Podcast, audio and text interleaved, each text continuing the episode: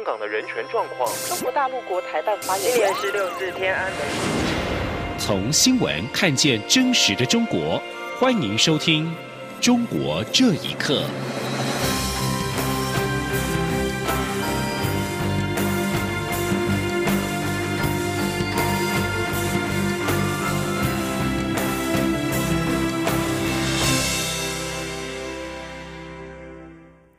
听众朋友们，晚安，欢迎收听《中国这一刻》，我是李自立。越来越多的消费者使用中国大陆的品牌商品，这些品牌在台湾的体验馆，每逢到假日都吸引了不少的人潮。财团法人商业发展研究院今天指出，参考 ePrice 的调查发现，二零一六年大陆手机在台湾的销售占比大约是百分之五点五，二零一七年就成长了至百分之十。不过，在安全跟品质方面，仍然是台湾消费者比较担心的地方。记者杨文军的报道。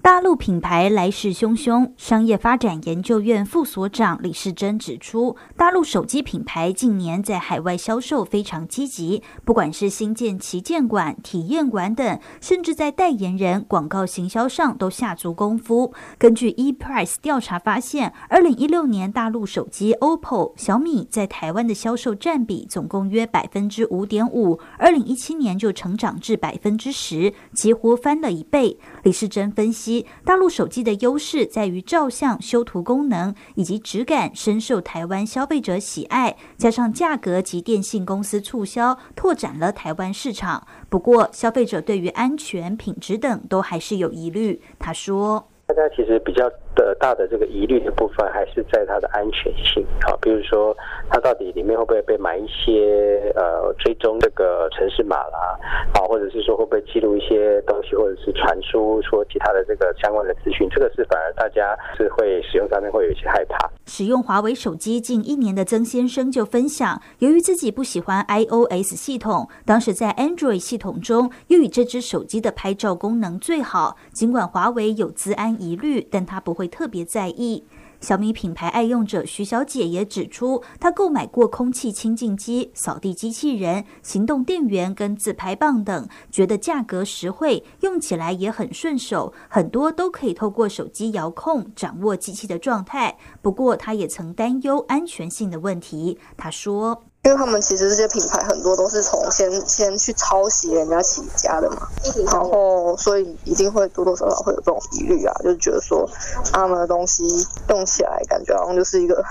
山寨版的那种感觉。三 C 达人廖阿辉分析，目前中国大陆品牌手机除了高性价比的机款外，也在挑战高价位的旗舰商品。例如，华为跟徕卡相机合作，OPPO 推出特殊双滑轨潜望式镜头，希望做出跟其他手机不同的亮点。若要进一步拓展台湾市场的话，除了安全疑虑必须先解决外，在功能上，尤其行动支付方面，建议增加 NFC 感应，不要局限在只有扫码功能。中央广播电台记者杨文君台北采访报道。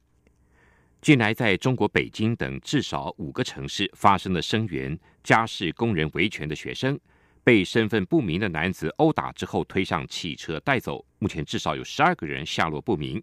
这些信仰马克思主义及毛泽东思想的左派青年进行维权活动，都遭到官方的打压。学者认为，无论是左翼还是右翼组织，只要中共认定对政权构成威胁，就会毫不犹豫的镇压。请听以下报道。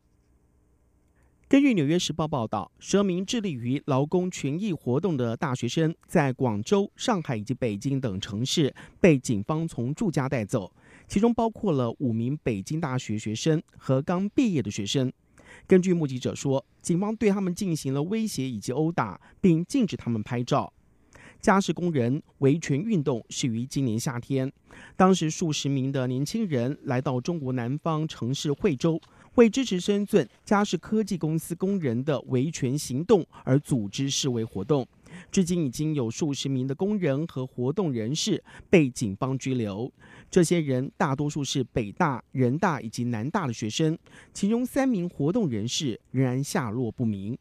随后，这些左派学生活动人士试图组织学生社团以及活动，针对各种劳工问题进行抗议。但当局则一直在设法百般阻挠。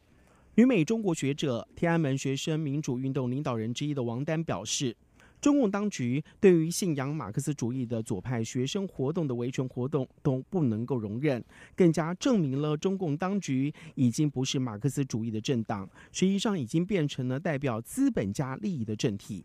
前北大教授夏叶良表示，对中共来说，无论左翼还是右翼组织，只要认定对政权构成威胁，就会丝毫不犹豫地镇压。他说。这个问题其实已经不是一个新鲜的问题。大家知道，中国原来有个左派网站叫“乌有之乡”。有一段时间，毛粉们怀念毛的那些人在湖南搞了声势浩大的一些纪念活动。官方其实也是不喜欢的，因为官方觉得任何一个背离了党的直接控制和领导的群众运动、群众有组织的活动，他们认为都是非法的，甚至对政权会构成威胁。管你是左派、右派。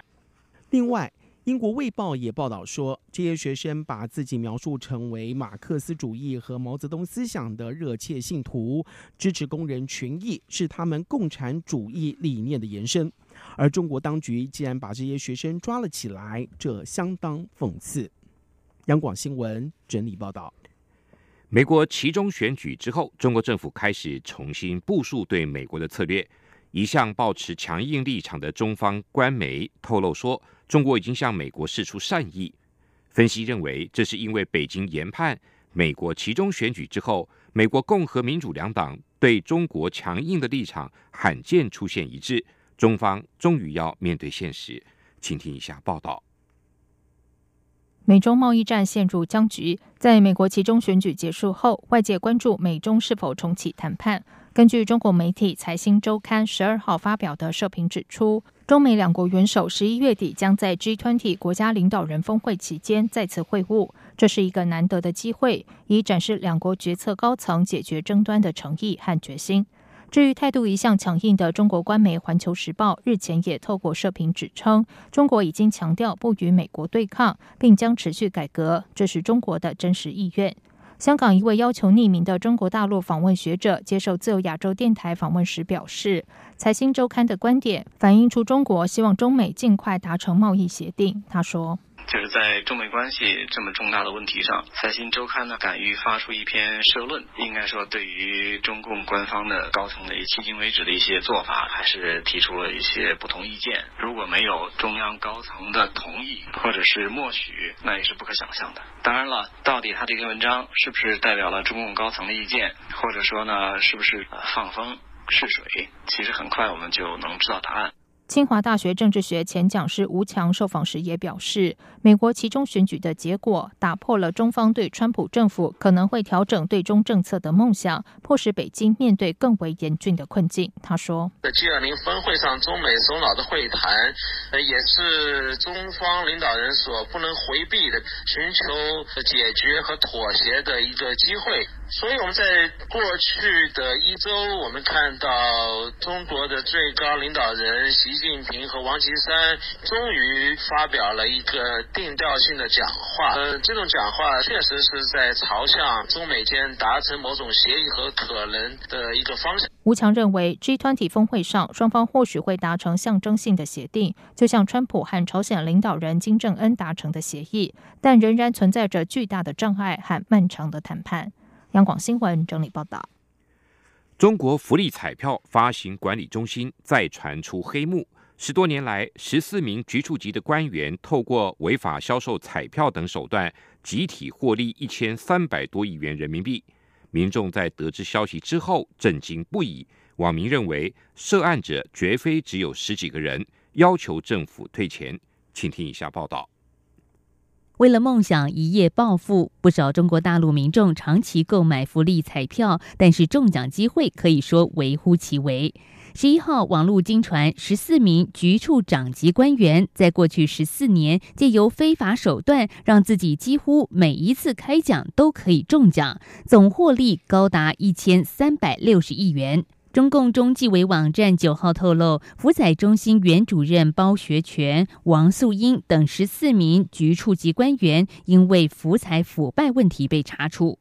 网民王燕十二号接受自由亚洲电台访问时表示，曾经见到很多人沉箱的购买彩票，但没有一次中奖。王燕认为，涉案者应该不止就这十几个人，相信福利彩票腐败案涉及到每一个层面。他说：“还有他这个管福利彩票的主任呐什么的，他上边也有上层呐，都骗到老百姓这么多年。我希望他们他的钱退给老百姓，都是骗了老百姓的呃血汗钱的。”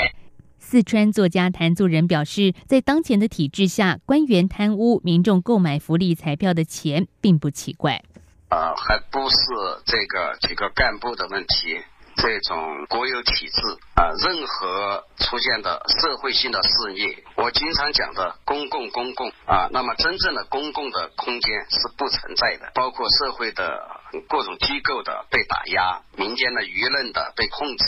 啊，所以。出现这种呃福利彩票被大规模的贪污这样的事情是不奇怪的。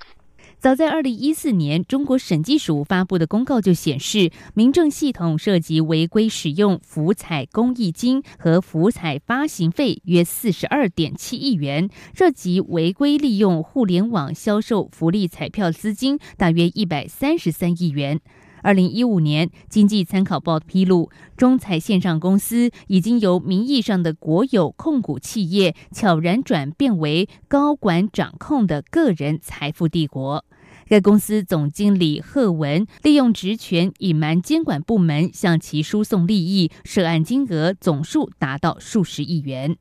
而媒体记者统计，由二零零五年至二零一四年，中国福彩的销售规模达到惊人的超过一兆人民币。但是，如此庞大的收入到底用于何处？官方提供的资料却相当有限。央广新闻整理报道。中国农业农村部今天也公布，湖北省武穴市发生的非洲猪瘟疫情，当地两个养猪户所养殖的一百四十七头生猪当中，已经发病七头，其中六头死亡。但公布声称，疫情已经得到有效处置。中国大陆在八月初爆发首例非洲猪瘟疫情以来，三个多月以来，疫情迅速的蔓延到全国十七个省区，已经有超过八万头的生猪被扑杀。而且疫情呈现加速爆发的态势。这项公布的报告指出，十一月十二号晚间九点，中国农业农村部接获动物疫病预防控制中心的报告，经中国动物卫生跟流行病学中心确诊，湖北武穴两个相邻的养殖户发生了上述非洲猪瘟疫情。公布的报告提到，疫情发生之后，中国农业农村部派出督导组前往当地。当地政府已经按要求启动了应急响应机制，采取封锁、扑杀、无害化处理、消毒等处置措施，对全部病死跟扑杀的猪只进行无害化处理。此外，当地同时也禁止所有生猪跟其产品调出封锁区，禁止生猪运入封锁区。北京市最近也出现雾霾空污。今天污染继续的飙高，达到严重程度。官方表示，空污除了和气候有关，也跟污染的排放脱不了关系。中国生态环境部今天公布，根据中国环境监测总站所最新的预测报告，今天起到十五号，北京、天津、河北省中南部、跟山西省东部和南部、山东省的西部以及河南省北部和部分中部地区城市，空气品质将会连续两到三天。达到重度污染，个别城市可能出现严重污染。北京市过去一年多一直饱受空气污染，外界提到北京时总是不忘雾霾的危害，不但严重伤害民众健康，也重挫北京形象。官方近年来祭出整治措施之后，空气品质曾经提升，但是并没有持续。根据中国生态环境部今天开始的这一波空污，除了和气候条件不利的污染物扩散有关，也噪音于污染的排放。生态环境部官网引述专家的说法指出，工业和交通领域大气污染物的排放量目前仍然高居首位，各类的施工量大、面广，还有扬尘的控制仍然不到位。以上，中国这一刻，谢谢您的收听。